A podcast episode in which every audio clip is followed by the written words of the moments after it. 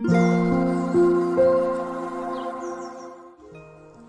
イスレメディー心と体にちょこっといい話。元看護師ホメオパス井上真由美です。鹿児島から帰ってきました、えー、もうたくさんの子供たちの笑い声と遊び声が飛び交う中で過ごさせてもらって本当にエネルギーいっぱいもらいました。私たちって子供たちに何かを与えているように見えて大人ってね。でも実は子供たちからたくさんのものを与えてもらっているような気がしてならないです。そしてこのことをこの聡明な子供たちに聞いてみたいですね。どんな答えをもらえるのか。きっとどんな大人よりもまともな返事が返ってくるような気がします。そのこのこととは、今日から福島第一原発の汚染水、まあ、政府は処理水と呼びますけど、これが今日から海に放出されることが決定しましたよね。日本国民は一人一人そのことをどう考えるかこの考えることがとても大事だと思うんです。テレビで誰かが安全だと言えばみんなが口を揃えて安全だと言います。でもどうか安全とは言えないよという声を上げている人のその根拠、考えを聞いた上で自分の意見を持っていくこと大事だと思います。もうコロナの時と同じ。コロナは危険だ。マスクだ。ワクチンだ。とテレビで誰かが言えば、みんなが口を揃えていって、みんなが同じ行動をとるという3年間を見てきました。コロナも原発事故も同じ。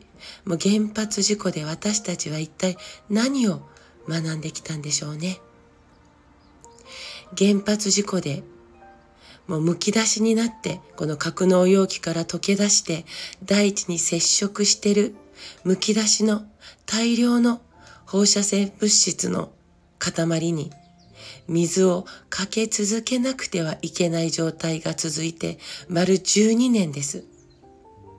この間、日本は原子力緊急事態宣言を一度も12年間取り下げることができないままでいて、この先100年、この緊急事態宣言は取り下げることができないだろうと言われてます。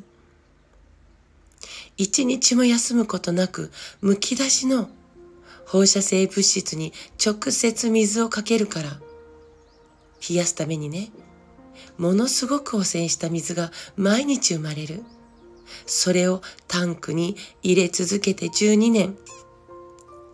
でも、この水の汚染をアルプスという装置に通すことで、トリチウム以外の放射性物質を取り除くことができて、取り除けない、ね、トリチウム水を、もう取り除けな、取り除けないからトリチウムは。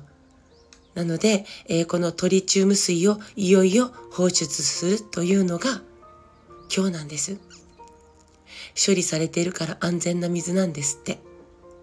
安全な水なら、海洋トンネルなんて作らなくてもいいはずだし、安全な水なら、海水で薄めながら放出することだってないはずです。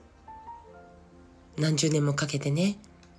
でも実際は 1km に及ぶトンネルを作って、その先から放出するっておかしくないですか？この水を薄めながら放出する。ね。だいたい50年かかる計算になってますよね。今日から始めて。この決断をした人たちはもう生きてないですね。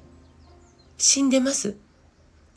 決断をした人たちが生きている間に、ちゃんと終えることができる方法を取ることが本当の責任だと思うのに、放出を始めて何かあったらその時生きている人で何とかしてね、みたいな。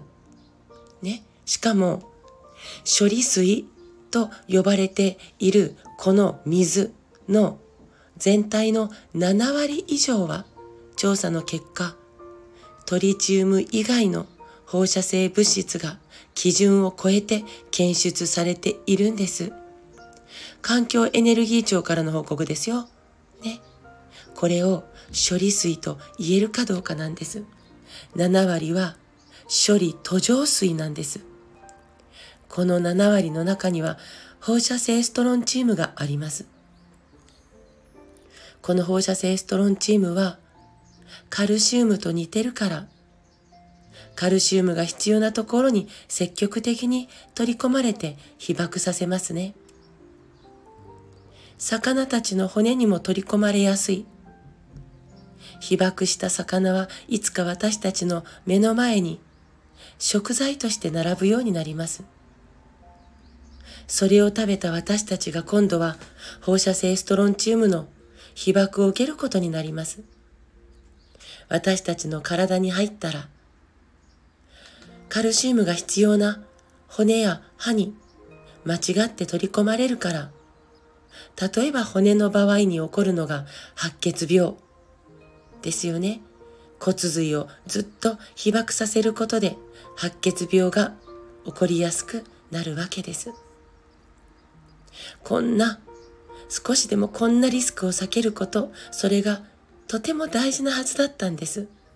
被爆は必ず体を傷つけるから、優しい放射性物質はないんです。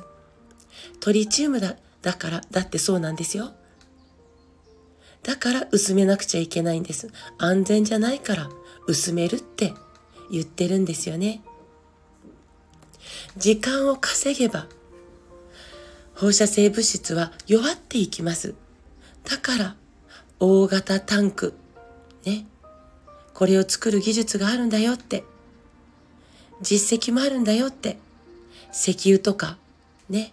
天然ガスとか貯めてきたから。あの大型タンクに一旦これまでのものも、これから出るものも貯めていけるし、そうするとね、これから出る汚染水は48年分の貯蔵が可能である、その土地の広さまで計算も出てる。ね。なぜこの方法を検討できなかったのか不思議でたまらないわけです。その間、放射性物質は弱るし、どうすればいいか、ね、考える時間も48年稼げるのに、ね、この星は水の惑星です。水があるから生命が誕生したんです。海が命を作ったんです。その海を、ね、日本のものだけでない、この海を汚してしまうということに、胸が痛む国民でいたいと思います。子供たちに顔向けできない、この国の決断は、例えれば、自傷行為です。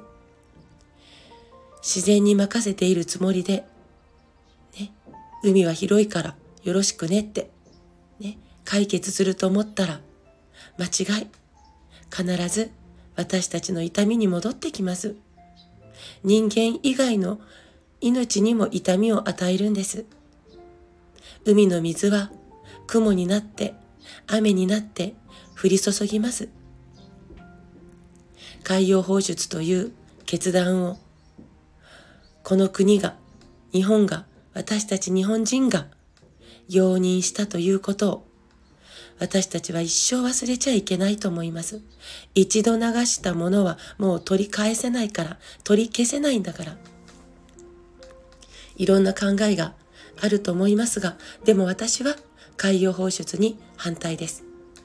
子供たちに命あふれる海を、命、生み出す海を残してあげたいから。いつか子供たちの未来に健康な心配が広がり、環境の破壊が広がり、それに対して責任を果たせる人はみんな死んでしまっているっていうことをちゃんと見据えて、それでも希望のある世界を残せるように、残りの人生、しっかり生きていきたいと思います。保養活動を通して生き抜いていく技術や知識知識や知恵やつながりを作り続けていこうと思います。みんなで子供たちを守っていきましょう。この国の、この世界の宝なんだから。今日はちょっと朝から重いテーマで、えー、始めてしまいました。えー、最後まで聞いてくださってありがとうございます。また明日お会いしましょう。嗯。